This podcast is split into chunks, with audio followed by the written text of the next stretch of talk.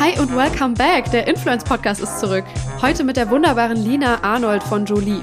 Ja, und was soll ich sagen? Manchmal begegnet man Personen da draußen, die einen zurücklassen mit diesem Gefühl von, oh, ich wäre gern so wie du. Und solch eine Person ist Lina zumindest für mich. Super smart, warmherzig, wissbegierig, eine kluge Beobachterin. Das werdet ihr gleich selbst hören. Seit 2018 baut Lina gemeinsam mit ihrem Co-Founder Jonas die Agentur auf. Im Influencer-Marketing geboren ist Jolie aber mittlerweile viel mehr. Ein echtes Powerhouse für Social-Media-Kommunikation, sagt Lina selbst. 90 Leute sind sie mittlerweile, die auf zwei Kontinenten arbeiten. Nicht nur in Berlin und Hamburg, sondern auch in LA. Und einige weitere Standorte sollen bald noch folgen. Und darüber sprechen wir heute. Wie geht zeitgemäße Social Media Kommunikation in 2023, 2024? Wo sollten Creator Teil der Strategie sein und wo vielleicht auch nicht? Was ist eigentlich der Unterschied von TikTok und Instagram und warum fällt manchen Insta-Influencern der Sprung auf TikTok immer noch so schwer?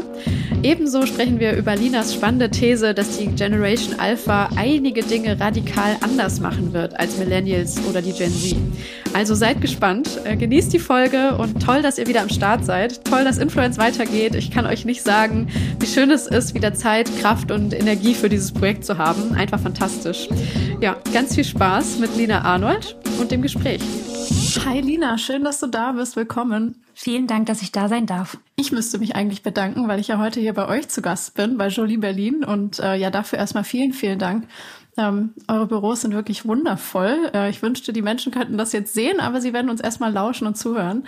Ähm, ja, ich finde es total cool, dass unsere Wege sich gekreuzt haben. Ihr seid ja wirklich auch schon sehr, sehr lange am Start und habt die Branche mitgeprägt. Ähm, für alle, die aber noch nicht so ganz genau wissen, Jolie, was macht ihr eigentlich? Was ist das? Ähm, vielleicht magst du dich und auch die Agentur mal ein bisschen vorstellen und dann gehen wir ein bisschen tiefer rein. Sehr gerne.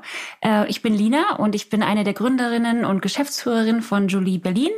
Äh, wir, wir sagen immer, wir nennen uns eigentlich gar nicht mehr Agentur, sondern äh, Unternehmen oder Social Media Powerhouse, äh, einfach aus dem Grund, da wir so viele unterschiedliche Themen bearbeiten und uns gar nicht so als Agentur wahrnehmen.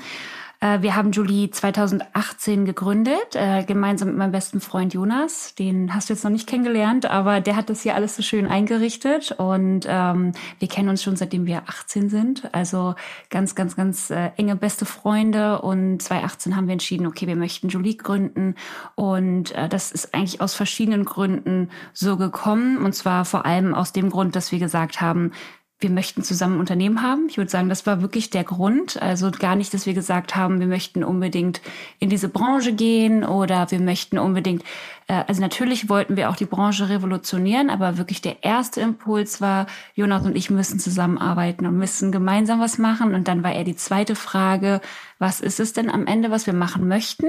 Und ähm, da wir beide aus dem ja, ich sag mal Banking, aber am Ende eher Performance-Marketing-Bereich kam, war für uns klar, dass wir, als wir gesehen haben, dass Influencer-Marketing aufkommt, dass wir das äh, noch viel besser, glaube ich, regeln können, indem man das Ganze messbarer macht, transparenter, ähm, insbesondere weil wir immer sehr viel mit Tracking gearbeitet haben, mit Tools, ähm, wo wir gemessen haben, was ist ein ähm, Ad-Spend, was ist ein Return on Ad-Spend, was hat wirklich die Maßnahme gebracht und dann zu sehen im Influencer-Marketing, dass so viel Geld investiert wurde, obwohl ähm, man nicht wirklich messen konnte, was, was der Outcome ist. Äh, da haben wir einfach gesagt, das kann man ja regeln und haben von daher dann äh, Julie gegründet und damit, glaube ich, auch sehr schnell offene Türen eingerannt.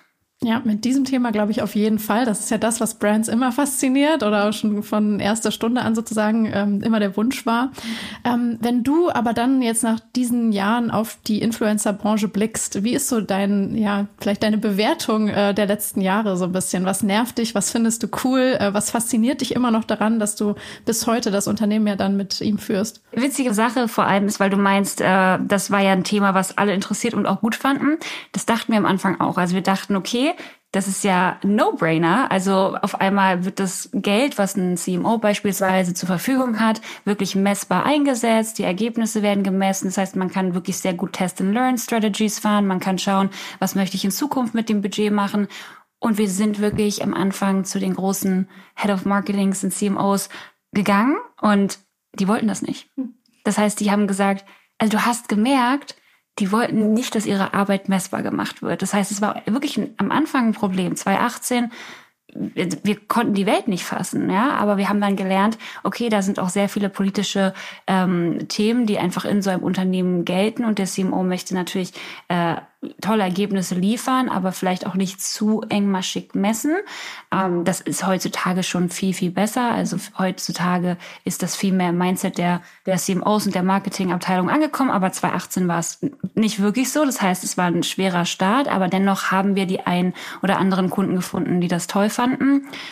Heutzutage finde ich weiterhin super beeindruckend an dieser Branche, wie, wie krass Power diese Branche hat. Also wenn man sich anschaut, wie zum Beispiel Conversion Rates sind im Vergleich zu herkömmlichen Online-Marketing-Maßnahmen und dann schaut man sich eine Influencer-Marketing-Kampagne an, diese Conversion Rate ist so viel höher, als was wir sonst im Online-Marketing ähm, sehen und das zeigt auch einfach wieder, dass Empfehlungsmarketing das Marketing Nummer eins ist. Sei es im Marketing oder sei es im Recruiting kennt man es beispielsweise auch, dass Empfehlungen, die von Freunden, von Bekannten etc. ausgesprochen werden, immer mehr Wert nochmal haben, als wenn ich einen Banner sehe oder eine Werbung. Und das finde ich wirklich beeindruckend, wie man wirklich Marken aus dem Nichts positionieren kann und zu so einer Marktmacht etablieren kann in einem Markt. Ähm, und das haben wir ja viel auch gesehen in dieser ganzen Instagram-Bubble, wo wirklich Firmen aufkamen, die es vorher nicht gab. Das ist wirklich beeindruckend. Auf der anderen Seite muss ich auch sagen, äh, die, die Kehrseite der Medaille ist, dass das, was eigentlich so, so toll an dieser Branche ist, dass es halt eine authentische Bewerbung ist, halt auch sehr stark gelitten hat mhm. ähm, durch InfluencerInnen oder CreatorInnen, die das stark ausgenutzt haben und fast so ein bisschen auch teilweise die Branche manchmal ins Lächerliche gezogen haben. Und das ist insbesondere für die Leute, die in dieser Branche so einen tollen Job machen, sehr, sehr traurig. Und das ist ja auch, glaube ich, die Aufklärungsarbeit, die du und ich wahrscheinlich auch immer noch haben, wenn wir am Familientisch sitzen und jemandem erklären, was wir machen, dass es belächelt wird und dass wir immer noch dagegen ankämpfen müssen, dass es ein ne, ein Fundament ist, dass es eine wichtige Maßnahme ist und das einfach noch nicht so ganz gesehen wird. Von daher, das fand ich sehr traurig. Ähm, sehe da aber auch krass den Wechsel gerade. Ne? Also dass halt insbesondere diese InfluencerInnen, die wirklich so ein bisschen den Ruf äh, der Branche auch kaputt gemacht haben, auch einfach nicht mehr performen und nicht mehr funktionieren und die Kreativität und Creator, die wirklich äh, ihre eigene Nische bedienen, die super authentisch sind, die sehr kreativ sind, da jetzt äh, den Weg ebnen und das auch wieder gut für uns ist. Ja, ich glaube, da hast du einen ganz wichtigen Punkt angesprochen, eben tatsächlich, dass die Person entscheidend ist, dass Creative entscheidend ist und dass Influencer nicht gleich Influencer ist sozusagen. Ne? Und ähm, die Leute, die da tiefer drin sind, wissen das auch. Ähm, aber das ist ja häufig auch eure, unsere Aufgabe in der Agenturwelt für KundInnen, das verständlich zu machen und sozusagen die Champions zu finden, ja. die einen guten Job machen. Ja. Ne? Ähm, ja. Weil eben auch von außen jetzt gesprochen, wenn man nicht genau weiß, wo ihr unterwegs seid. Ihr seid tatsächlich beratend für Marken sozusagen am Start. Ne? Ihr habt kein genau. eigenes Management oder eigene CreatorInnen, genau. sondern ähm, seid dieser Intermediate sozusagen. Genau, Julie äh, sieht sich als Mittelmann sozusagen zwischen Brand und, und CreatorInnen und somit sind wir gestartet. Also am Anfang war es wirklich klassisches Influencer-Marketing. Äh, heute sind wir natürlich viel mehr. Du siehst es jetzt auch hier bei uns im Studio. Wir sind auch eine eigene Produktionsfirma sozusagen. Wir haben in Berlin mittlerweile fünf Studios, wo wir selber Content produzieren und äh, Paid Social ist auch ein Thema, was sehr, sehr wichtig bei uns geworden ist. Also wir haben die eigenen Media Buyer im Team, Community Management immer wichtiger natürlich. Von daher sehen wir uns als Social Media Powerhouse, weil wir wirklich alle wichtigen Aspekte im Social Media Marketing in-house abbilden. Gibt es bei euch auch Projekte, wo Influencer gar keine Rolle spielen? Ja, sehr viel sogar. Also es ist immer mehr wirklich Content-Produktion, wo wir nicht mit InfluencerInnen arbeiten, sondern mit Laien, mit Models, mit vielleicht idealerweise sogar einer Person, die wirklich bei der Marke arbeitet, die hier wirklich vor Ort filmen oder vor Ort beim Kunden filmen und da auch einfach Formate entwickeln, zusammen mit dem Kunden, die wirklich ganz ohne Creator funktionieren. Mhm. Das ist super. Ich ähm, erinnere mich oder ich weiß, dass wir in super vielen unserer Präsentationen bei Oderline immer dieses Slide reinbringen, fast egal bei welchem Kunden, das kann man immer bringen. Uh, don't think like a brand, think like a creator. Und Richtig. ich glaube, so dieses Mindset lebt er dann im Grunde auch. Ne? Das kann ja auch durch Mitarbeitende äh, transportiert werden oder ja. durch ähm, Faces, die vielleicht wiederkehrend sind, noch gar keine eigene Community aufgebaut haben, aber eben auf dem Brandkanal Menschlichkeit ja. sozusagen transportieren. Ne? Das geht ja in die gleiche Richtung eigentlich eigentlich, wie Influencer-Marketing auch mal irgendwann angefangen hat oder funktioniert. Ja. Und das ist äh, vielleicht eine lustige Geschichte dazu, wie wir auch dazu gekommen sind, äh, diese Studios hier zu eröffnen, Videografen einzustellen etc. Das war wirklich genau diese Erkenntnis. Also wir hatten angefangen auf Instagram mit äh, vor allem Performance-Influencer-Marketing, also das heißt wirklich Influencer, die haben was gepostet, beworben und wir haben dann auch mit unserer eigenen Tracking-Plattform immer gemessen, wie viele Sales kamen jetzt rein, wie viele Klicks, was können wir für Retargeting nutzen, etc. pp. Und auf einmal war ähm, dann TikTok da und natürlich hat man am Anfang erstmal probiert, diese, diese, diesen Mechanism auch einfach zu übersetzen und genauso auf TikTok zu fahren. Das heißt, organische TikTok-Postings zu buchen. Klar wusste man, man kann noch nicht rauslinken, aber Link im Bio oder was weiß ich, ne, nutzen. Ja. Und ähm, dann erinnere ich mich an eine Skincare-Kampagne. Es war noch der, äh, wir waren noch im Beta-Ads-Manager bei TikTok. Ja, der war noch nicht mal geöffnet. Das war eine Skincare-Brand und die hat gesagt, okay, lass uns jetzt mal austesten, dass wir dieses Skincare-Produkt über TikTok bewerben. Und ich hatte ein gewisses Budget und äh, hatte dann erstmal die, ich sag mal, Insta-Sternchen gebucht. Ja, die großen, die man kannte, die funktionieren doch immer. Die haben dann TikTok produziert und das war auch wirklich nicht schlecht. Ne? Also war ein wirklich cooles TikTok auch.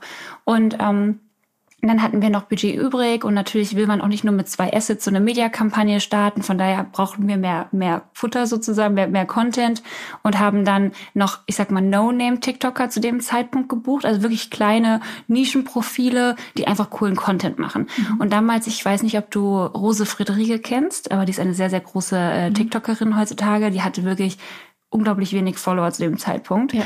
Wir haben die aber gesehen und dachten, irgendwie ist es cool, was die macht, lass uns die mal buchen. Und ähm, die hat ein richtig cooles TikTok gemacht, keiner kannte sie, wirklich total irrelevant. Kampagne ging live, Kampagne war ein voller Erfolg, wir haben richtig viele Sales sehen können durch diese Kampagne nur überhaupt nicht über die Influencer. Also es war wirklich nur eine Person, die performt hat und das war damals No-Name-TikTokerin aus mhm. Kreuzberg, die in ihrem WG-Zimmer äh, dieses Video produziert hat. Und ein Großteil des Budgets habe ich aber in diese zwei großen Instagram-Sternchen investiert und viel, viel weniger eigentlich in diese kleineren Profile, die dann aber performt haben. Und da war für uns wirklich so das Aha-Erlebnis, und das war schon 2019, würde ich sagen, dass die neue Welt des Influencer-Marketings braucht keine bekannten Persönlichkeiten mehr. Es geht jetzt wirklich um Leute, die authentisch sind und die richtig guten Content äh, kreieren. Deswegen sage ich auch immer, Instagram ist Creator First, TikTok ist Content First. Und wenn wir auf Content uns fokussieren, dann wäre es Geldverschwendung, wenn wir das Geld unserer Kunden verbraten, in InfluencerInnen investieren, die sehr, sehr teuer für eine Produktion sind, weil sie natürlich auch immer ihre eigene Reichweite oder ihr Face mitverkaufen. Aber das brauchen wir gar nicht. Vor allem, wenn wir mit dem Ads Manager arbeiten, brauchen wir ein Video, was performt, aber nicht alles drumherum. Mhm. Und das war der Tag, an dem wir den ersten Videografen hier geheiert haben. Und heute haben wir, wie gesagt, fünf Studios in Berlin, auch in Los Angeles drehen wir. Und äh, ja, 15 Leute sind, glaube ich, in diesem Team, also Videografen, Editor, Projektmanager nur für Inhouse-Produktion. Das ist so ein großes Thema bei uns geworden. Und das zeigt genau diesen Wechsel von Influencer-Marketing, Instagram versus TikTok. Hm. Da würde ich gleich auf jeden Fall voll gerne nochmal tiefer einsteigen, weil ähm, das, was du beschreibst, ist ja im Grunde vor allem so dieser Performance-Aspekt, mhm. ne, an diesem Beispiel jetzt gerade.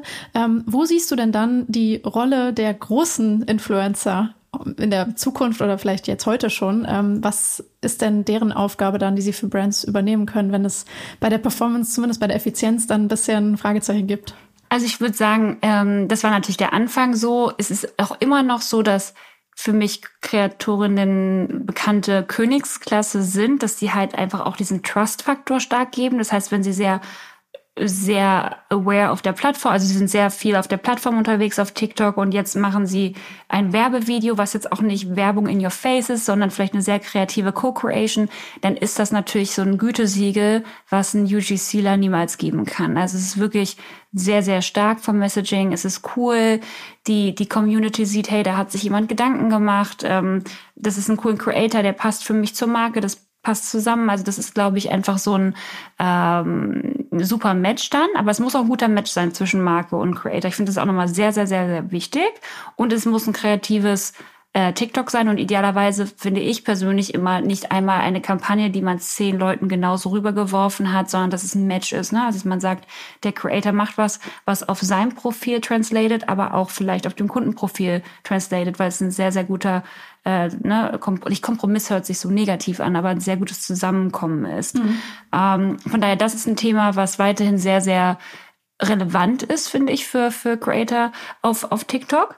Und ähm, ja, das, das ist aber für mich und dann natürlich auch Community reinbringen. Ne? Also wir, wir hören ja auch immer wieder, Community wird immer wichtiger. Von daher ist es natürlich auch ein tollen Hebel, den man haben kann, dass wenn ein Creator auf der Plattform eine große Community hat, dass man hier natürlich auch wieder Marke und Community zusammenbringen kann. Also das ist für mich das, wo der Creator gerade sehr stark ist.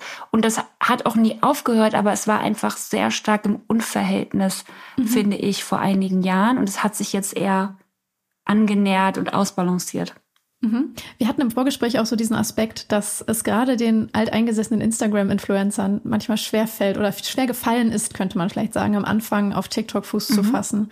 Ähm, und das war ja nun mal, so würde ich sagen, in den letzten Jahren die eine Plattform, die auf einmal alles irgendwie überschwemmt hat oder auch auf jeden Fall einmal relevant dann war neben Instagram. Ähm, wie beobachtest du das? Vielleicht kannst du da mal so deine ähm, Einschätzung ein bisschen teilen. Wie schwer das den manchen gefallen ist und ähm, was für Lösungsansätze sie gefunden haben oder bald finden können. Ja, sehr gerne. Ähm, also ich sehe es auch immer noch und ich finde es auch, also erstmal finde ich, das ist total okay, wenn ein Creator für sich entscheidet. Äh, das ist nicht meine Plattform. Und das ist, glaube ich, auch, was ich von den meisten Instagram-InfluencerInnen gehört habe, dass sie gesagt haben, Lina, ich fühle es einfach nicht. Es ist nicht meine Plattform und ich fühle mich total unwohl. Und dann finde ich, muss man das total akzeptieren und auch sagen, don't do it, wenn du dich irgendwie verkleidet fühlst, weil das ist ja das große Thema, was wir immer haben. Du musst authentisch sein, sonst strahlst du es nicht aus und dann, dann wird es nicht funktionieren, du fühlst dich unwohl, es kommt nicht an, es bringt gar nichts.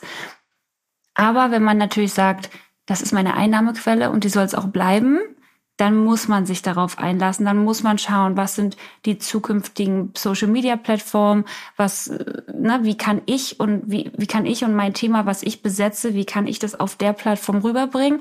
Und dann benötigt es natürlich auch ein bisschen Einsatz. Und ich verstehe, dass es am Anfang sehr, sehr schwierig ist. Ich glaube, wir kennen es alle, wenn man das erste Mal TikTok dreht es ist nicht einfach und dann hat man sich sehr viel Mühe gegeben und dann hat man das Gefühl, es ist immer noch nicht was, was, was performen wird, ne? weil es zu lang ist oder weil man einfach so sein, seine Art und Weise hat, die vielleicht auf Instagram funktioniert hat. Ähm, was ich dann zu denen immer sage, ist, schau dir Profile an auf TikTok, die dein Thema besetzen. Also sagen wir mal eine Beauty-Influencerin auf Instagram. Schau dir eine Alex Earl zum Beispiel an. Also das ist für mich so ein, so ein Paradebeispiel, worüber wir auch gesprochen haben. Ich finde, spätestens mit äh, Alex Earl ist es keine Ausrede mehr, dass man diese Plattform nicht nutzt, weil man sich verkleidet fühlt, weil es ist quasi eine Instagram Story Format. Also dieser Blog Format äh, Get Ready with Me und ich erzähle ein bisschen und mache mich dabei fertig und gebe Make-up Tipps jetzt mal als Beispiel. Das ist genau das, was in diesen Instagram Stories funktioniert hat, was jetzt auch sehr gut auf TikTok funktioniert. Das heißt, da ist immer dann mein Tipp an diese äh, ähm, an die InfluencerInnen, die, die es nicht schaffen, da diesen Switch zu bekommen, schau es dir ganz genau an, analysiere es, mach es einmal genau so nach. Also vom Cut, von der Font, ähm, von der Schnelligkeit, von der Musik, die du wählst. Probier dich aus, äh, aber nutze jetzt nicht irgendwie InShot und nutze Fonts, die eigentlich nicht auf TikTok sind und versuch das am besten noch auf jeglichen Plattformen zu verwerten. Mhm. Das sieht man sofort und es fühlt sich unnatürlich an und dann funktioniert es nicht und dann heißt es, ah ja, die TikTok funktioniert für mich nicht. Also man muss sich dann halt ganz drauf einlassen und ich bin der Meinung, die meisten haben jetzt auch langsam das geschafft oder haben auch jetzt realisiert, dass wirklich die Budgets, und das sehen wir auf jeden Fall, die Budgets beim Meta immer weniger werden, die Budgets bei TikTok immer größer werden. Und wenn man damit sein Geld verdient, dann sollte man auf jeden Fall alles geben, das zu schaffen, ne, auf der Plattform zu sein. Ja, ich glaube, jeder, der selbst Nutzer ist, weiß, dass es da auf diese ganz kleinen Nuancen ankommt. Ne? Das ist unglaublich krass, wie du auch sagst. Also ja. Also sobald die Schrift einfach ein bisschen off aussieht, bist du sofort hm, irgendwie irritiert und raus. Ne? Ja, dann genau. ist der genau. Daumen weiter geswiped. Also Total. Also das geht wirklich in Sekunden, Mikrosekunden wahrscheinlich sogar. Ähm, aber ja, es ist ja dann schön zu sehen, nicht nur Marken haben Probleme, ja. erstmal die ersten Schritte zu machen, sondern auch ExpertInnen, die vorher auf äh, Instagram total erfolgreich äh, sozusagen kommuniziert haben. Und ja, das fällt uns allen schwer. Ähm, ihr kennt ja wahrscheinlich jetzt Gott und die Welt in der Creator-Branche und wisst auch, wer welche Stärken und Schwächen hat. Ähm, sammelt ihr das irgendwie? Habt ihr Datenbanken? Wie haltet ihr irgendwie so ein bisschen Track, weil ihr ja mittlerweile auch 90 Leute seid? So, ähm, welche CreatorInnen sind top in der Zusammenarbeit und so weiter? Also Wissensmanagement, jetzt mal so eine ja. ganz trockene Frage, ja. finde ich irgendwie super interessant. Ähm, ja, sehr gute Frage. Wir haben ja die Julie Intelligence gebaut. Das heißt, von, ich sage nicht, jetzt nicht Tag eins, aber relativ schnell haben wir wirklich immer unsere Gewinne reinvestiert in diese Tech-Plattformen. Also wir haben ja auch Backendler, Frontendler, Projektmanager, Tech, alles bei uns im Team. Mhm. Und die bauen wirklich tagtäglich diese, diese Julie Intelligence. Und äh, die ist natürlich zum einen unsere eigene Tracking-Plattform. Das heißt, wir können alles messen, aber natürlich werden da auch alle Daten gestored und analysiert und dann an unsere MitarbeiterInnen wieder rausgegeben so dass sie sehen können, hey, wer war denn jetzt eigentlich der Top-Influencer in Sachen Performance im Bereich Beauty im Markt US? Das heißt, das kann man alles filtern bei uns in der Plattform und dann genau, passgenau angezeigt bekommen, wer funktioniert. Und das ist so spannend, weil du hast manchmal einen Top-Performer und denkst dir, der Person kannst du alles geben. Aber dann gibst du der beispielsweise Beauty-Produkte und es ausverkauft und du hast das Gefühl, die Marke wird auf einmal riesengroß in Deutschland, weil du immer wieder diese eine Influencerin gebucht hast, weil das meinte ich ja am Anfang mit der Power von Influencer-Marketing. Und dann gibst du derselben Person einen Sneaker. Also du sagst, es ist jetzt auch nicht so weit weg, Fashion und Beauty, und es funktioniert nicht. Mhm. Und das finde ich so, so, so spannend, immer wieder zu sehen. Und wenn man da nicht wirklich ganz großen Augenmerk auf Daten und Datenanalyse legt, was die meisten Agenturen nicht können, weil sie natürlich einfach vielleicht nicht die Mittel haben, diese technische Grundlage zu bauen. Das kann man mit Excel-Tabellen etc. irgendwann, das geht nicht mehr. Also es ja. ist einfach too much, diese ganzen Datensätze. Und ähm, das ist, glaube ich, auch ein riesen USP, den wir haben und warum wir so treffsicher auch immer Performance voraussagen können. Das war jetzt aber auch super spannend dann auch wieder im Wandel zu TikTok, ne? Weil bei, bei Instagram oder YouTube können wir sowas sehr gut messen, weil wir mit Links arbeiten. Das heißt, unser Click-Tracker kann genau analysieren, okay, wer hat draufgeklickt, ähm, wie viel Prozent haben dann gekauft, wie viel Prozent haben äh, später gekauft. Also das können wir alles analysieren, aber wir können es halt bei TikTok nicht, weil wir einfach quasi dadurch diesen Linkout organisch haben. Wir arbeiten dann zwar mit dem Ads Manager, dann können wir es auch wieder analysieren. Ähm, aber dadurch, dass wir meistens bei TikTok mit weniger bekannten Leuten arbeiten, ist es ja auch wieder so ein bisschen was anderes. Und das mhm. ist genau so ein Knackpunkt, an dem wir jetzt gerade arbeiten, dass wir halt auch wirklich eine Asset Evaluation machen. Also wir gucken, welches Asset hat mit welchem Model gearbeitet, in welchem Markt, mit welcher Hook etc. Mhm. Und dann analysieren, warum hat dieses Asset funktioniert, in welcher Branche auf welchem Vertical, ähm, war es eine Branding-Kampagne, war es eine Performance-Kampagne. Da gibt es so viele Datenpunkte, die man beachten muss, um dann treffsicher zu sagen, hey, das ist eine Person für eine deutsche Beauty-Marke mit dem Ziel Performance, muss man auf diese Person setzen. Und dann ist es entweder ein bekannter Influencer oder Influencerin oder es ist vielleicht sogar ein Laie, mit dem wir sehr gerne arbeiten. Und das da geht immer bei Jonas und mir das, das Datenherz, sage ich, oder das analytische Herz auf, wenn wir sowas herausfinden. Und das Lustige ist, meistens, was wir herausfinden, die Performance hängt meistens von der Person ab und nicht unbedingt von dem Video oder ob du draußen oder drin. Hook ist alles wichtig, aber es gibt einfach gewisse Personen, die haben durch den Screen eine Ausstrahlung. Man kann es nicht in Worte fassen, aber wenn man die in dem Video hat, dann läuft es einfach. Mhm. Ja, und ich sehe dein Datenherz wirklich strahlen gerade, während du das erzählst.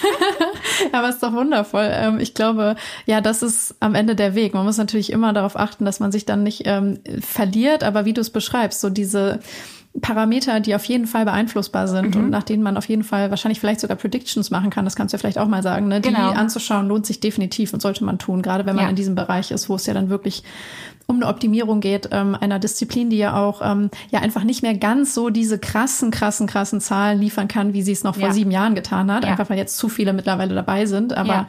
dann für sich das Optimum rauszuholen, ist ja trotzdem noch das Ziel von allen sozusagen. Ne? Ähm, Total. Und ich würde auch meinen, das ist der Grund, warum wir weiterhin so stark wachsen, obwohl ja, mhm. ich sag mal, das Marktumfeld oder die makroökonomische Lage natürlich eigentlich nicht so gut aussieht momentan. Ja. Insbesondere Marketingbudgets sind die ersten, die eigentlich gecuttet werden.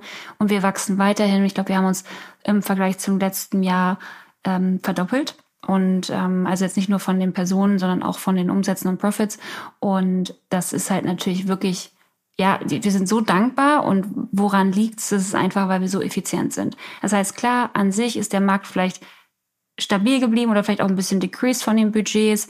Aber auf einmal sind wir ein valider Partner geworden, weil wir so so engmaschig auf die Daten schauen. Also genau das, was 2018, was ich anfänglich meinte, unser Problem war, dass die CMOs gar nicht messen wollten, mhm. ist jetzt zu unserem Vorteil geworden, dass wir quasi Budgets abgreifen können von vielleicht mehr Branding oder PR-lastigen äh, Partnern oder Kon nicht Konkurrenten, aber Mitbewerbern im Markt, mhm. ähm, ne, die, die äh, das einfach nicht so messen können. Und jetzt muss der Kunde am Ende des Tages einfach viel mehr beweisen, dass seine Maßnahme, die er macht, auch wirklich Erfolg hat. Und da werden wir dann halt ein sehr wichtiger Partner an seiner Seite. Genau, und da seid ihr diejenigen, die zeigen können, ja, diese Disziplin funktioniert und ist messbar sozusagen. Genau. Und wir bringen auch wirklich ähm, zum Umsatz was mit sozusagen dazu. Ja. Genau.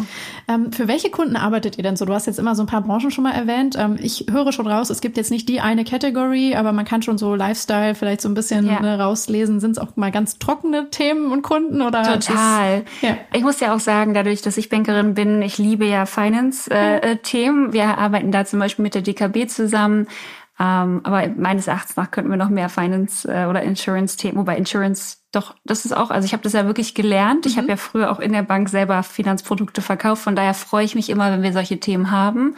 Ähm, aber im Team würde ich sagen, kommen natürlich Beauty und Lifestyle besser an als ähm, die Insurances und, und Finance. Aber auch da haben wir natürlich trotzdem Experten. Also da achten wir dann auch drauf, dass wir wirklich diese Verticals auch gut bedienen können.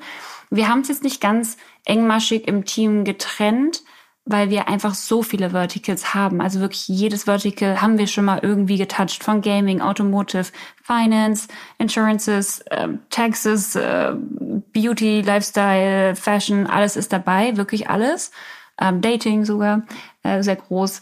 Mhm. Ähm, aber du merkst natürlich schon im Team dann gewisse Tendenzen. Also diejenige, die wirklich auch super gerne selber äh, investiert Geld und super ähm, gerne Finance-Themen macht, der würde ich dann auch immer eher diese Finance-Themen geben versus der Beauty-Expertin, die dann auch dann unsere Beauty-Kunden betreut, weil das für den Kunden natürlich auch super wichtig ist, dass er das Gefühl hat, hey, mein Counterpart versteht auch, ähm, wovon ich rede. Mhm. Genau. Und ach so, Kunden hattest du noch gefragt. Äh, also unsere größten, würde ich sagen, sind äh, Match Group. Mit denen arbeiten wir international. Also vor allem Hinge, OkCupid. Und ähm, gut, Tinder ist da auch in der Gruppe, aber das ist nicht unser Kunde. Und dann Zalando, auch seit drei, drei Jahren, glaube ich, mittlerweile, sind wir ja die Agentur für den, für den Dachmarkt, für Social Media, also auf Instagram, auch Pinterest und natürlich TikTok.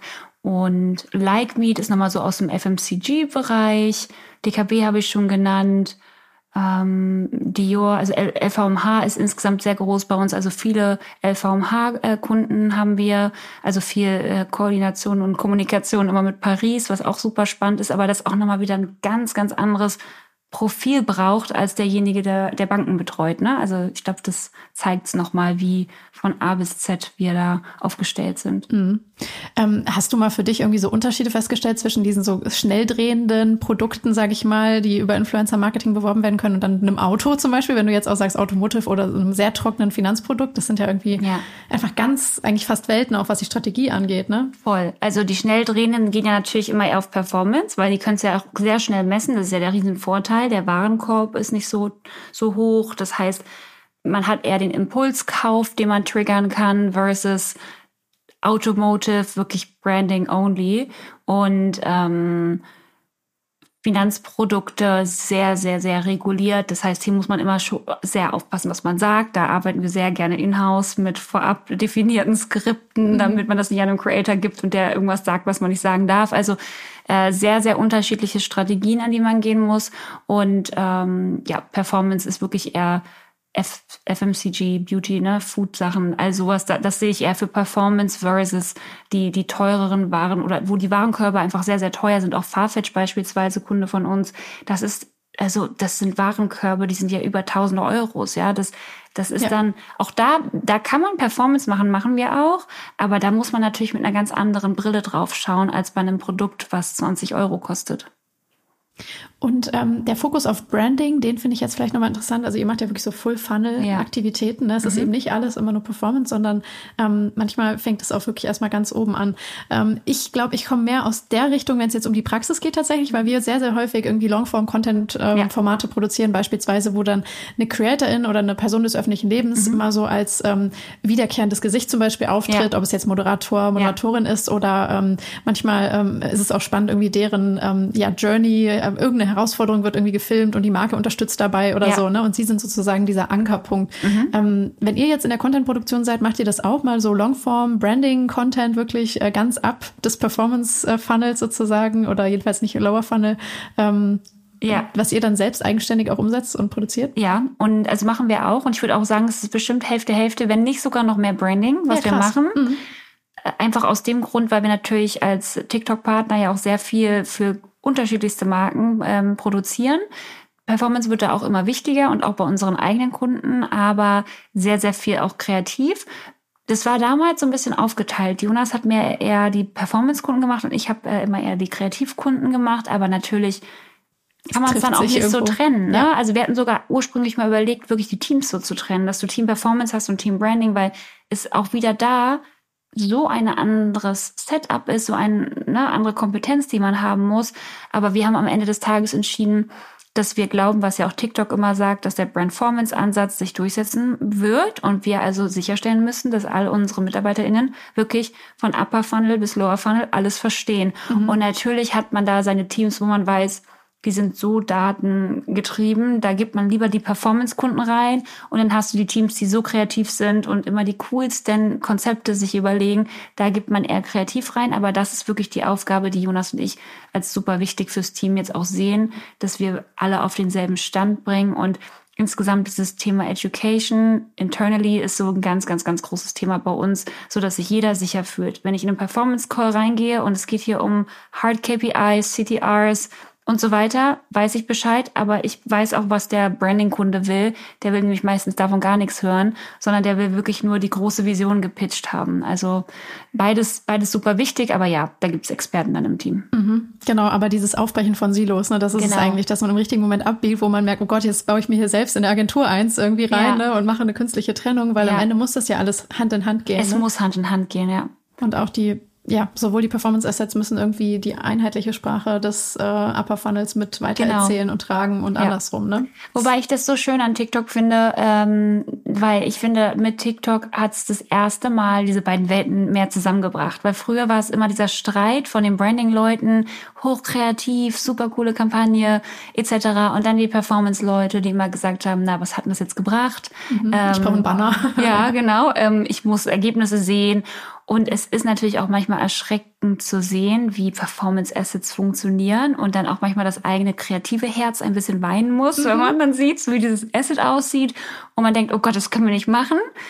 Aber dann AB testest du und es funktioniert so krass. Und dann, wenn der Kunde offen ist und sagt, du, mir egal, Hauptsache es performt, dann müssen wir das meiste rausholen. Aber das ist natürlich auch immer so ein bisschen mein, mein schönstes Ziel, dass man es schafft, dass ein Performance Asset trotzdem auf einem, auf einem Brand Channel leben kann und nicht heimlich als Dark Ad gepostet werden muss, weil es so schrecklich aussieht. Ja. Ähm, schrecklich aussehen tut es natürlich bei uns eh nie, weil wir ja auch mit, äh, ja immer stark auch darauf achten, ne, dass, dass es äh, schön beleuchtet ist etc. Natürlich trotzdem im TikTok-Style mit dem iPhone, ähm, aber dennoch sollte alles Absolut, stimmen. Ja. Aber dennoch, du weißt, wie es ist. Die, die flashy rote oder grüne Schrift performt dann halt besser, als wenn man subtil wie bei einem Branding Asset arbeitet. Mhm, exakt, genau. Und überall sind noch Pfeile oder irgendwas blinkt ja, genau. oder so, einfach um die Aufmerksamkeit zu erlangen. Ne? Ja, genau. ich sitze gerade auch an einem ähm, Lower Funnel Strategy Paper und weiß, wovon du sprichst.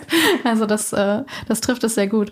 Ähm, schauen wir doch mal vielleicht noch kurz auf die Plattform. Wir haben jetzt schon Instagram und mhm. TikTok irgendwie noch mal ausführlicher erwähnt. Welche anderen sind für euch denn relevant, wenn du sagst, so ihr seid echt das Social Media Powerhouse? Eigentlich gibt es ja auch noch ein paar andere Apps, ja. nicht nur die zwei. Ja. Ähm, nimm uns doch da mal ein bisschen mit. Ja. Sehr gerne. Wir haben am Anfang relativ ähm, oft auch YouTube-Kampagnen mitgehabt, wobei auch trotzdem Instagram war unser erster Fokus. Wir haben dann ähm, bei, bei TikTok relativ schnell natürlich unseren Fokus gesetzt und damit ja für uns auch super, super wichtig gewesen, weil wir die ersten, glaube ich, waren oder einer der ersten, die es halt so ernst genommen haben, 2018, 2019 und dadurch diesen First Mover Vorteil hatten. Dennoch ganz, ganz wichtig mir zu sagen, dass der Kunde wird immer komplett unabhängig beraten. Das heißt, ich würde jetzt nicht auf TikTok pushen, wenn ich denke, das ist nicht der richtige, ja. ne, der, die richtige Plattform. Ich denke, momentan ist es sehr oft die richtige Plattform. Deswegen ist es was, was wir viel wählen. Was ich aber jetzt zum Beispiel sehr, sehr spannend finde und was für mich eine Plattform ist, die absoluter Underdog ist, ist äh, Snapchat. Also das mhm. ist jetzt mhm. auch die letzten Tage und Wochen bei mir so ein Thema, wo ich sage, ich habe mir, ich habe, ich habe dir erzählt, ich habe ja eine kleine Social Media Pause gemacht und habe ja privat ähm, einmal alle Apps runtergelöscht, um einfach mal durchzuatmen. Mhm. Und jetzt ähm, gestern habe ich mir Snapchat runtergeladen und war so Gott, jetzt fange ich wieder an. Jetzt fange ich mit Snapchat an. Aber ich hatte es damals auch 2013, als es rauskam. Da habe ich äh, in den USA studiert gerade und da habe ich sofort diese App gehabt und erkenne auch jetzt wieder, warum es so gut funktioniert. Und ich habe mich jetzt auch mit vielen ich sag mal, sehr jungen Gen Z-Lern, beziehungsweise fast Gen Alpha unterhalten. Und für die ist halt Snapchat the shit gerade. Also man kommuniziert über Snapchat, man konsumiert auch immer mehr über Snapchat. Von daher ist das ein Thema, was, was wir natürlich auch schon gemacht haben, aber was ich auch noch mehr pushen möchte. Insbesondere für Kunden, die natürlich jetzt auch die jüngere Zielgruppe ansprechen möchten. Ähm, und Pinterest finde ich auch persönlich sehr, sehr spannend. Also auch, auch eine tolle Plattform.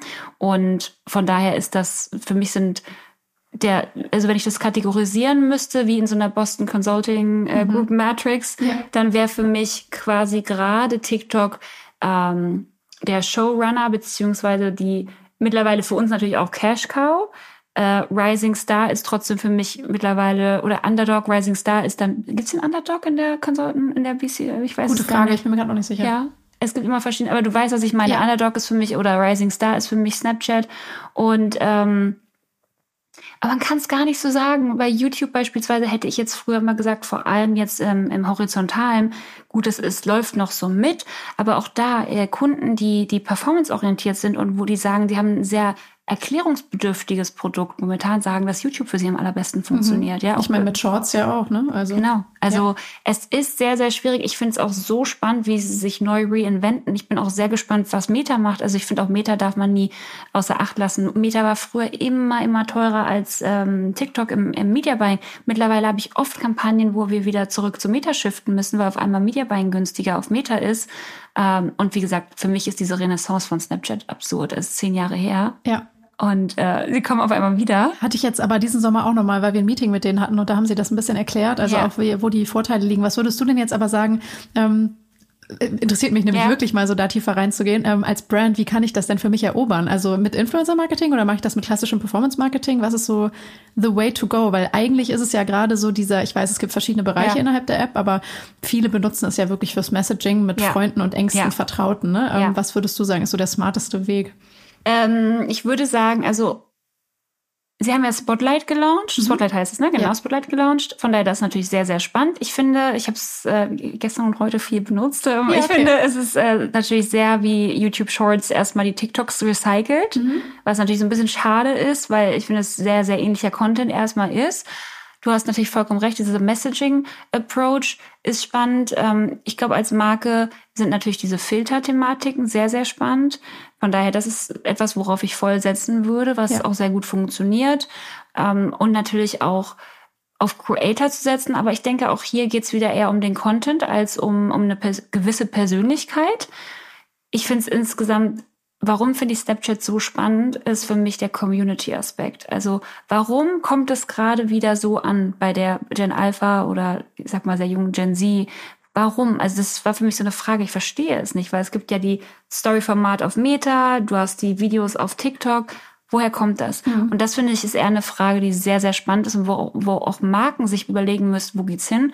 Weil meines Erachtens nach ist es der Community-Aspekt, weil sie einfach nicht äh, diese, dieses große Exposure mehr haben möchten, wie es ein Instagram oder aber auch ein TikTok hat. Ja, es ist, ich, ich ähm, poste was und es geht da raus und ich habe keine Kontrolle, wohin es rausgeht. Natürlich kann ich sagen, nur zu meinen Freunden, aber du weißt, was ich meine. Ja. Ne? Also dieser Community-Aspekt, der fehlt. Und das finde ich ist auch eine sehr, sehr wichtige Frage für jeden ähm, ja, Marketingchef, CMO oder auch nur Marketingmanager, wie gehen wir mit diesem ganzen Thema Community um? Und auch als du mich gefragt hast, was sind für dich so diese Social Media Plattforms?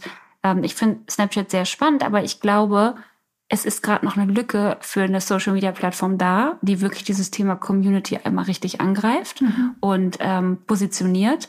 Und da gibt's ja die ersten, ne? also ich weiß nicht, ob du von Kondo gehört hast, das ist ja beispielsweise von Tim Schecker und mhm. ähm, Kian und Jordi, das Startup, da haben wir auch rein investiert. Also da bin ich sehr leidenschaftliche ja. Äh, natürlich drüber, weil ich das so cool finde, was die machen. Magst du es ein bisschen beschreiben, so ganz grundsätzlich? Ja, das sind sozusagen Rooms, die du hast, also Community Rooms, wo du halt wirklich in kleineren Gruppen zusammen bist und da hast du wirklich die Leute, die sehr leidenschaftlich über dieses eine Thema sind. Also beispielsweise hast du den den Room, wo, wo die Leute gemeinsam joggen gehen und sich gemeinsam animieren und pushen und sagen, hey, let's go, heute Morgen, wir gehen jetzt, äh, ne, jeder geht ja. joggen und dann ähm, postest du in diesem Room deine, deine, deine Erfahrung oder wie du joggen warst oder äh, du hast vielleicht irgendwie den, den Fotografie-Club, wo du dich austauscht über die neue Leica-Kamera, das was mich jetzt interessieren würde oder ne, also du hast halt wirklich diesen Community-Aspekt und diesen diesen Interest Aspekt. Also was interessiert mich sehr und ähm, ich möchte mich mit, mit Leuten austauschen. Und vor allem, was Kondo immer über sich sagt, ist auch ähm, Turn ähm, Comments into Conversations. Und ich ja. finde, das ist so eine schöne Aussage und trifft es so auf den Punkt. Und man sieht ja diesen Trend auch bei TikTok beispielsweise, ja, dass Kommentare genutzt werden, um daraus basierend eine dynamische Strategie für den Kunden zu entwickeln und nicht vorab zu planen. Also das heißt, den Trend sehen wir auf TikTok auch schon, aber er, er kann einfach auf TikTok momentan noch nicht zu Ende gedacht werden. Und das finde ich sehr, sehr schön bei Kondo, dass man es da machen kann. Sie sind noch in Beta, mhm. ähm, aber ja, wenn es dich interessiert, äh, kann ich ja sehr gern mal ähm, anfragen, dass, dass du das einmal testen kannst. Ja. Ähm, aber super gerne. Das ist, ich glaube, äh, ich bin auch gespannt, wie die anderen Social Media Plattformen damit umgehen. Ne? Also ich bin mir sicher, dass TikTok da auch das auf der Uhr hat, dass Community ein wichtiges Thema ist und da vielleicht auch die App dementsprechend anpasst bei Snapchat sehen wir es eh schon so, dass, dass es deswegen so gut wieder funktioniert. Sie haben es gar nicht neu erfunden. Es war ja früher schon genauso vor zehn Jahren. Ja. Aber auf einmal, es ist so, als ob das Timing damals nicht richtig war, weil auf einmal kommt, deswegen wollen die Leute es wieder nutzen. Ne? Und bin mir auch sicher, dass Meta sich darüber Gedanken macht. Die haben ja auch schon diese eigenen Channels. Aber da ist es, kennst du das, diese Broadcast-Channels? Ja. Aber da ist halt wieder das Problem, du hast halt den Creator, der top-down kommuniziert. Das heißt, ich habe wieder meinetwegen Caro Dauer Channel und sie, sie kommuniziert runter und die Leute nehmen auf. Und geben vielleicht irgendwie einen Kommentar zurück oder so. Ja, ne? aber, aber, es ist keine, es ist keine Interaktion. Ja. Also von daher ist es für mich ein bisschen beim Meta verfehlt ähm, und hat trotzdem halt, wie gesagt, so ein Potenzial, das weiter zu denken. Und das sieht man auch bei den ersten sehr, sehr innovativen CMOs etc., dass sie sagen, ihre größte Herausforderung und das, was sie am, am meisten jetzt äh, für sich lösen wollen, ist das Thema, wie gehen wir mit unseren Communities um. Mhm. Ähm, das glaube ich auch, dass diese Frage gerade überall gestellt wird. Vor allem auch dieses, brauche ich das überhaupt? Also ja. ich glaube auch, ne, nicht unbedingt jede Marke, jedes Produkt muss ja. immer auch diese Community-Pflege priorisieren oder ja. ne, das ist vielleicht dann nicht der stärkste Hebel, aber bei vielen bleibt viel liegen, könnte man sagen, ne, an genau. Potenzial, genau. was man nutzen Total. könnte. Und man sieht so eine ganz krasse Segmentierung, die du ja eigentlich gerade auch beschrieben hast. Jede Gruppe sucht sich gerade irgendwo so einen Spot, eine Nische, ne, so die Gamer vielleicht irgendwo ähm, bei Discord oder Reddit oder wer weiß wo, ne, andere ähm, finden vielleicht auch, ach, keine Ahnung, okay, Be Real würde ich zum Beispiel auch gar nicht mal unbedingt als so einen Raum sehen, weil der ja gar nicht so interessengeleitet ist. Ne? Das ist so. Es ist ja auch so eigentlich auch wieder nur raus, genau ja. und wieder einfach nur raus. Es ist ja es, intimate. Es ist genau. Es ist eigentlich jetzt wieder nicht irgendwie eine Konversation starten. Nee. Genau, tatsächlich. Und ja, stimmt. Die Broadcasts und auch so diese TikTok-Lives und so, das sind vielleicht dann so separatere Räume, wo es dann mal um ein Thema geht, aber meistens nur um diese Person dann, die jeweils da oben sitzt. Ne? Und Deswegen, manchmal auch Konversation. Ja. Also das sehe ich jetzt zumindest. Ich hänge manchmal in so ganz weirden ähm, politischen Talk-Streams auf TikTok in letzter yeah. Zeit, was auch wirklich, also da sollte mal sehr hart moderiert werden, ähm, wo man noch mal so ein bisschen Clubhouse-Feeling hat wie früher. Da ah. geht's dann um ein Thema, das ist vielleicht da oben angemarkert ja. und dann reden sieben Leute und da hängen noch drei Leute, äh, 300 Leute ja. im Stream und kommentieren irgendwas dazu da fängt es so langsam an, jetzt für mich bei TikTok in so eine Richtung zu gehen, dass es ähm, ja. Das fand ich auch so krass. Ich habe da gestern erst drüber gesprochen. Das war so heftig, wie dieser Hype da war und alle waren drauf und bei Clubhouse, ne? Ja. Wie war das auf einmal weg? Also sehr schnell. Nach so drei krass. Monaten oder so spätestens. Ich glaube, das war keiner mehr benutzt. Ich glaube, es war zehn Tage. Jeder war die ganze Zeit drauf und dann war es. Ich fand nach zehn Tagen war es auf einmal schon dass die Leute nicht mehr drauf waren. Ich glaube, die Leute konnten auch einfach nicht mehr. Also ich weiß noch, inklusive mir, ich habe da jeden Tag irgendeine Session moderiert und war noch bis drei Uhr nachts in irgendwelchen Hip-Hop-Chats oder so. Also, und die ganze Zeit hatte man nur FOMO. Dann hat einem irgendwer erzählt, während ich, ich habe irgendwas moderiert und dann, oh mein Gott, du glaubst nicht, was gerade in dem anderen Raum passiert. Thomas Gottschalk ist da. Ja, also genau. Ist, ne, so die ganze Zeit hat man irgendwie irgendwelche Promis verpasst oder dann doch zugehört und ach, es war irgendwie. Es war krass. Es war überfordernd für das Gehirn. Total, es war zu viel. Und wir hatten ja auch nichts anderes zu tun, weil wir waren ja alle im Lockdown, wer sich noch erinnert. Stimmt, es war im Lockdown, richtig. Dramatische Zeiten. Aber ja, schöne kleine Zeitreise. Ähm, ja, ich überlege gerade, ähm, was man so generell noch über die, ähm, die Zukunft des Influencer-Marketings sagen kann. Hast du so irgendwelche Prognosen, die uns jetzt vom Tisch hauen oder äh, ist es schon so ein bisschen das, was, äh, was du schon angedeutet hast? Du hast auch sehr viel, finde ich, über die Zukunft geredet schon. Ja, ich, ich hänge immer im Kopf sehr viel in der Zukunft. Ich lese übrigens gerade ein Buch, äh, was ich sehr empfehlen kann. The Power is Now von Eckhart Tolle. Kennst du das? Nee, das ist nicht. so ein Klassiker von 19, aus 1997 und ich habe es aber nie gelesen. Ich habe es schon immer mein Vater, glaube ich, hat es mir mal geschenkt. Ähm, und das, nee, nicht mein Vater, aber wie auch immer. Ich habe es schon seit Ewigkeiten ähm, äh, bei mir und ich habe es ähm, nie richtig gelesen. Und das ist so krass, weil ich zum Beispiel bin eine Person, die mal sehr viel in der Zukunft plant. Es gibt Leute, die sehr viel in der Vergangenheit sind. Und das Wichtige ist aber eigentlich, dass wir im Hier und Jetzt sind. Man kennt es auch so von diesem ganzen Bereich Meditation etc. Äh, Aber ich probiere jetzt gerade nicht immer nur in der Zukunft im Kopf zu sein. Von daher, äh, das muss ich dir nochmal empfehlen.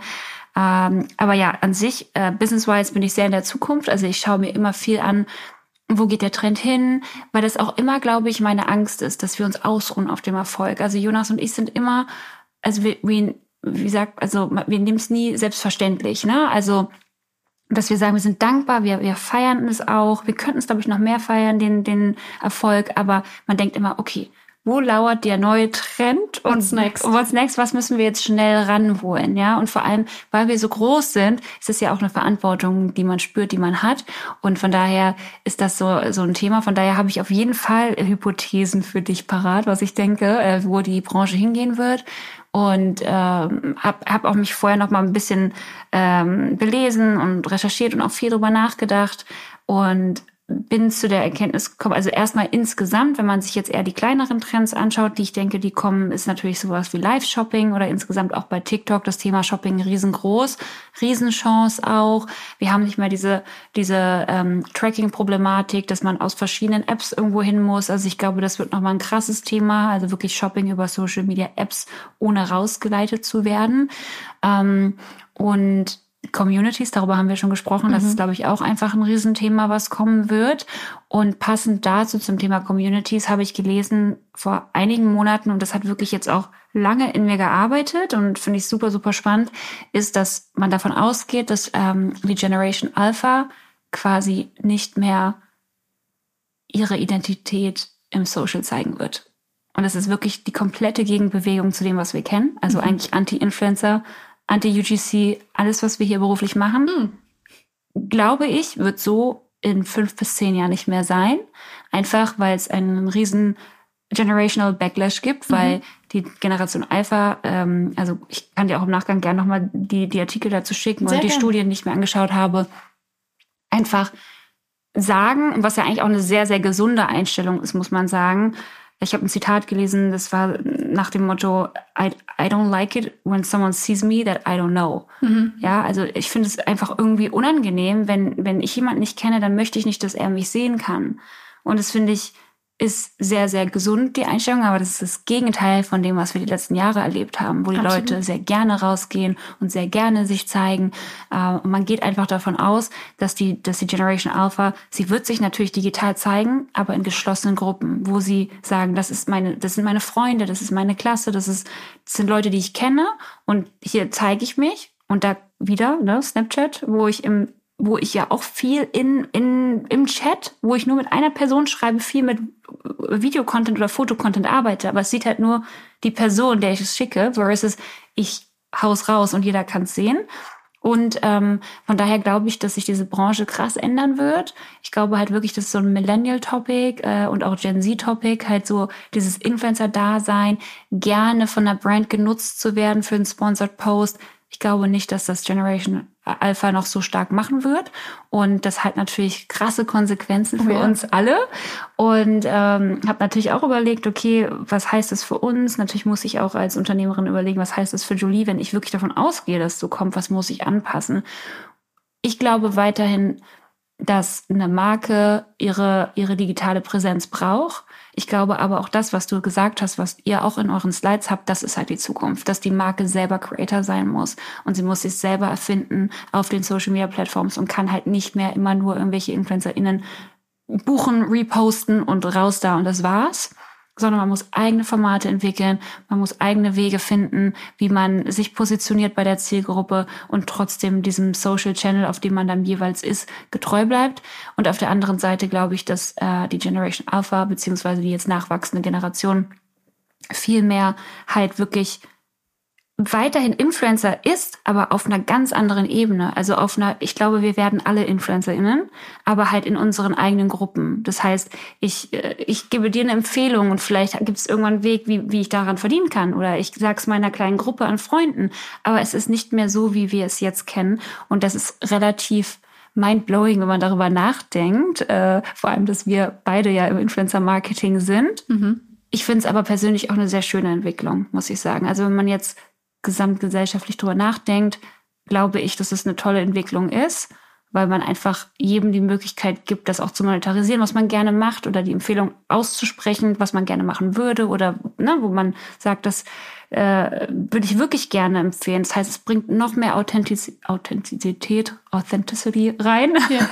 ähm, und äh, gibt Marken die Chance, jetzt wirklich die Bühne, nicht die Angst vor der Bühne zu haben, sondern sich selbst zu etablieren und äh, ja, sich selbst als Creator auf den Plattformen zu, zu beweisen. Mhm.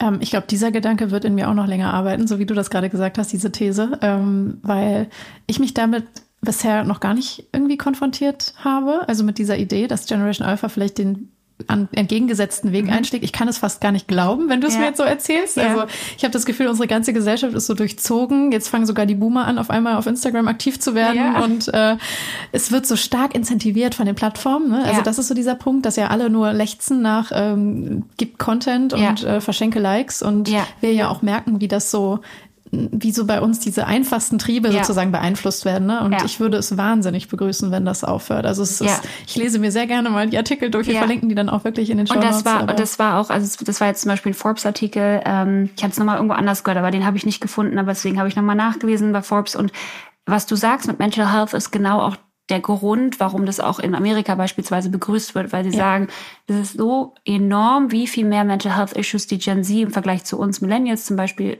hat. Ja. Und das ist einfach was, wo ja, wo man auch, wie, wie, gesagt, politisch was machen muss. Ne? Das ist ein riesen, riesen Thema. Und Social Media kann so viel Gutes. Und von daher finde ich es schön, wenn man die, die, ich sag mal, negativen Seiten, die damit aber kommen, auch einfach anders lenkt. Ne? Ja. Und ich persönlich, genau, ich, ich kenne ich kenn das auch von mir persönlich, dass man sagt, okay, man denkt nur noch aus dieser Social Media Brille, ja. Also ich, ich weiß nicht, ob wir darüber gesprochen hatten, aber genau, ich fotografiere super gerne und ich frage mich manchmal dann wirklich, fotografiere ich gerne, weil ich gerne fotografiere oder weil ich es dann posten kann. Und es ist voll der diebe Gedanke, aber ne, das, das mhm. sind so Themen, die man dann so macht man das. Und ich habe gerade auch gelesen, The Mountain is You. Ich weiß nicht, ob du das kennst von Brianna Weiss, auch sehr, sehr große Empfehlung. Und die meinte auch, setz dir mal die Social Media Brille auf und frag dich, was machst du in deinem Alltag, weil es Social Media gibt und was machst du, weil es dir wirklich gefällt. Ja. Und es ist so, wenn du das wirklich einmal tief irgendwie reinnimmst und überlegst, das ist wirklich krass, ne? Und ich glaube schon, dass wir Millennials das noch relativ gut kontrollieren können, aber bei Gen Z ist es so miteinander verbunden und von daher, ja, sehr schöner Gedanke, wenn man sagt, Gen Alpha schützt sich und ihre eigene Identität auch da digital wieder besser. Definitiv. Ähm, nun ist es ja so, dass ihr auch wirklich verschiedene Büros habt in anderen mhm. Ländern, also gerade auch in den USA, in LA. Mhm. Ähm, wie sehr beeinflusst das dein Denken, weil oft sagt man ja, dass die USA sich manchmal schon vielleicht etwas vorgelagertere Gedanken machen, ein paar Jahre ja. quasi ähm, vor unserer ähm, Diskussions- oder Debatten ja. ähm, vorweg sind. Ähm, ja, ich könnte mir vorstellen, dass das deinen Blick auch noch mehr in die Zukunft lenkt, wenn ich jetzt aus deutscher Perspektive dann mit dir spreche sozusagen. Ja, das Lustige ist, als wir damals äh, in die USA gegangen sind, um da Julie Inc. zu öffnen, also unser LA-Office, die Amerikaner haben immer gesagt, ja, oh, you guys are so much ahead and so, weißt du, really? und ich habe dann immer gesagt, sage ich jetzt die Wahrheit oder sage ich einfach ja, damit sie denken, wir sind jetzt die Experten, die kommen und die Amerikaner aufklären. Und es war wirklich so oft ein Thema, dass wir ja schon viel weiter sind und genau wissen, was abgeht. Und es ist wirklich das Gegenteil. Also es ist so krass, wenn man auch sieht, Social Media seitig, es hilft enorm, ne, in den USA zu sein, weil du, weil, du weißt, die, also auch die Produkte auf den Social Media Plattforms, es wird immer beta in den USA gepusht ja. und danach kommt es irgendwann zu uns. Das heißt, du kannst ja viel besser schon adjusten und du weißt, okay, beispielsweise TikTok testet gerade jetzt, es ist ja auch kein Geheimnis, den ja, TikTok-Shop, äh, der ist schon veröffentlicht in den USA, naja, dann kann ich eins und eins zusammenzählen, dass der höchstwahrscheinlich auch hier bald ist und ich schon mal überlege, wie können wir das für uns nutzen. Das ist ein Riesenvorteil, äh, dass wir da das US-Geschäft haben, die US-Kunden, unsere US-Mitarbeiter, die dann auch wiederum diesen Wissenstransfer an die, an die europäischen Kollegen geben können. Mhm. Ja, das kann ich mir sehr gut vorstellen. Ähm, ist, also sind die Kunden dort auch nach ganz anderen Dingen auf der Suche oder an anderen Themen interessiert oder ist das relativ ähnlich? Ich würde sagen, dass die Kunden in den USA noch krass viel mehr Wert auf guten Content legen. Mhm. Ähm, und ich habe auch das Gefühl, meinem Team fällt es da auch noch mal leichter, weil die Leute, also auch die Creator, die Models etc., egal wie du da vor eine Kamera stellst, das hat einfach immer so einen anderen Vibe, als es bei uns Deutschen ist. Und das ist ja auch diese dieses Bild, was man über Amerikaner hat, dass sie, dass sie sich einfach sehr gut verkaufen können. Und das sieht man halt auch wirklich immer wieder dort. Ähm, und das ist einfach the land of Hollywood, ne? Die, die wissen, was guter Content ist und die kannst du halt dann nicht irgendwie abspeisen mit nicht gutem Content. Also ist, da würde ich sagen, ist nochmal wirklich ein anderer Blick drauf in den USA. Mm. Und die Creator? Ich muss sagen, die Creator sind meistens auch im Durchschnitt stärker. Oh, really? Okay. Ja, also sie liefern einfach besseren Content ja, ab. Mehr Show-Personality. Sie haben auch, so ne? krass Show-Personality. Ich denke immer, oh Mann, ey ich würde am liebsten mal gucken, ob wir irgendwie AI deutsche Sprache bei denen auf die Lippen kriegen, weil die es so gut machen, dass, dass man eigentlich denkt, oh, na, das ist ja. in Deutschland echt schwierig, solche Granaten zu finden. Also die können das viel besser, aber die lernen das ja auch schon in der Schule. Die ja. wissen voll oft Vorträge halten, die wissen genau, sich zu verkaufen. Das merkst du dann auch. Und ähm, ich würde aber sagen, dass wir in Deutschland oder in Europa an sich viel datenbasierter denken. Mhm. Also da ist es echt teilweise so, dass man denkt, oh wow, da ist jetzt ein Performance Marketing Manager und ich erkläre dem jetzt, was eine Ad Group ist. Ne? Also das habe ich wirklich teilweise gehabt. Bin sehr froh, dass diese äh, Aufnahme hier in Deutsch ist und nicht in Englisch, ja. so dass keiner das sich erkennen kann von unseren US-Kunden. Nein, aber ähm, das ist dann manchmal schon krass, ne? wo, mhm. wo ich sagen würde, da ist die Expertise in Deutschland viel stärker. Aber das ist auch das Schöne, dass wir das zusammenbringen können, weil wir heiern auch in den USA nur Amerikaner, damit mhm. wir wirklich da auch wirklich diesen Local Knowledge Aspekt haben das heißt, die können diesen tollen Content da produzieren. Und Jonas und ich, beziehungsweise das Team, probieren wirklich dieses ganze Paid Social, Data-Driven Know-how in die Reihen zu bekommen. Wenn die in Deutschland sind, kriegen die so viele Trainings, wenn wir da sind. Und das sagt das Team auch, dass sie das Gefühl haben, dass ein riesen USP für sie in den USA ist, dass sie so viel über die Datensätze äh, ja, nachdenken, schauen, etc. pp. War das eine ganz bewusste Entscheidung eigentlich, dass ihr euch direkt so international aufgestellt habt? Und wenn du jetzt eine Prognose für euer Business mal geben würdest, in welchen Standorten wird man euch in Zukunft noch finden, wenn nicht nur hier in Berlin und LA und Co? Ähm, ja, also ich sag immer, äh, es war bewusst, aber ich, ich glaube, ich bin auch immer ein bisschen blind vorher vor Enthusiasmus. Also ich denke dann immer, das schaffe ich schon, gar kein Thema. Ähm, ich muss dann nur so ein Office finden und dann haben wir ein US-Office.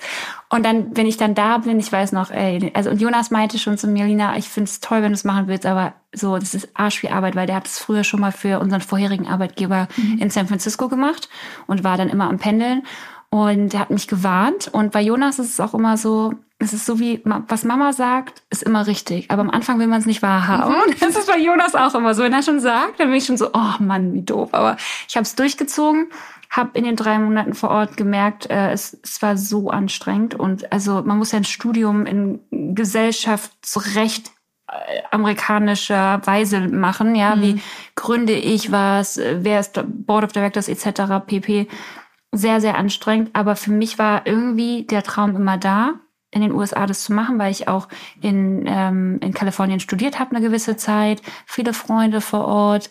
Ähm, in meinem vorherigen Job habe ich immer, war ich immer für US-Business zuständig. Das heißt, ich bin immer auch hin und her gependelt und alle meine Marketingkontakte waren immer in den USA.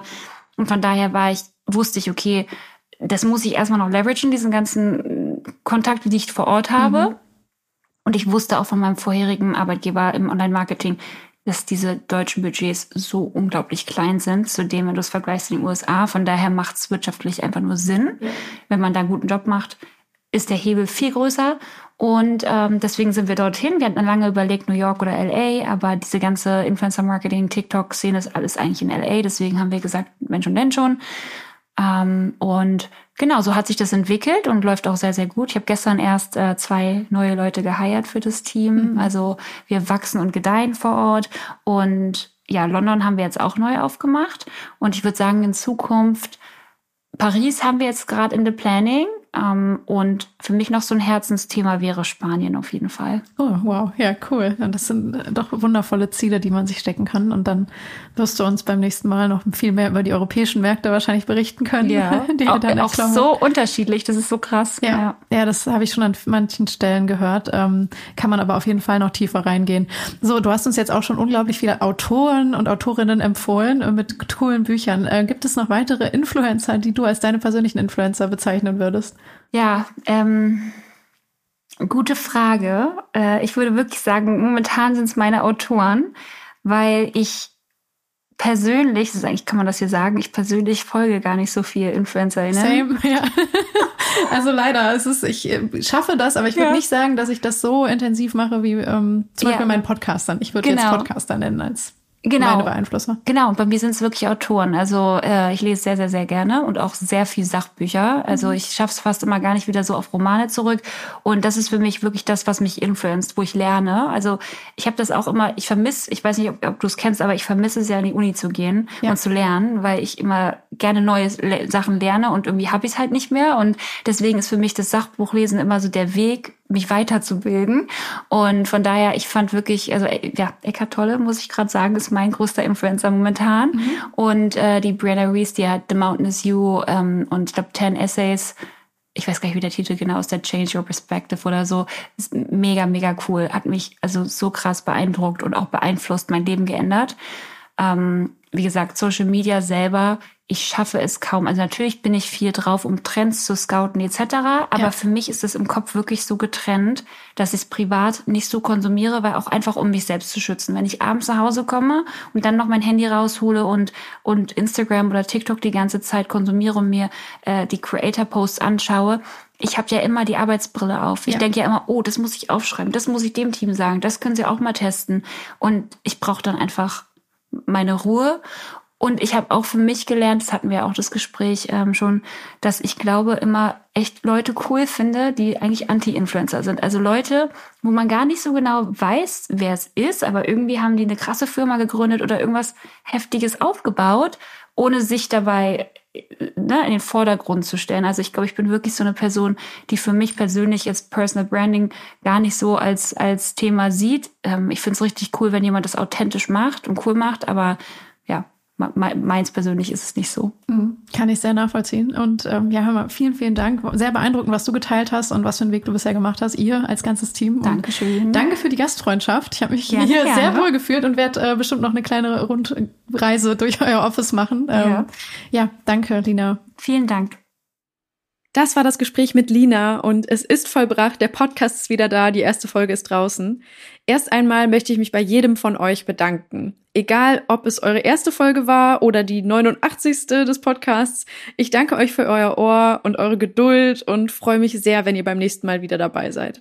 Wenn euch der Podcast gefällt, könnt ihr mir das zeigen. Ich wäre sehr, sehr glücklich, wenn ihr auf Spotify eine 5-Sterne-Bewertung dalasst. Äh, das könnt ihr einfach in der Spotify-App auf eurem Smartphone tun und ebenso auf Apple Podcasts vorbeischauen. Da sind schon ein paar mehr Bewertungen, daher können wir bei Spotify ruhig noch ein bisschen aufholen, dachte ich mir. Das Podcast-Game auf der Plattform ist ja wirklich in den letzten zwei Jahren nochmal sehr hochgefahren worden. Und das Gespräch mit Lina hat natürlich sehr viele schöne Impulse gegeben, euch sicher auch. Ihr findet ihre Buchempfehlungen sowie Links zu den Quellen, die sie zitiert hat, nochmal in den Shownotes dieser Episode. Danke, dass ihr da seid, dass ihr zugehört habt. Dieser Podcast ist wiederum für euch wieder da in zwei Wochen. Dann kommt das nächste Interview mit einem natürlich ebenso großartigen Gast, selbstverständlich. Bis dahin kommt sehr, sehr gut durch die Woche. Macht's gut. Ciao, ciao.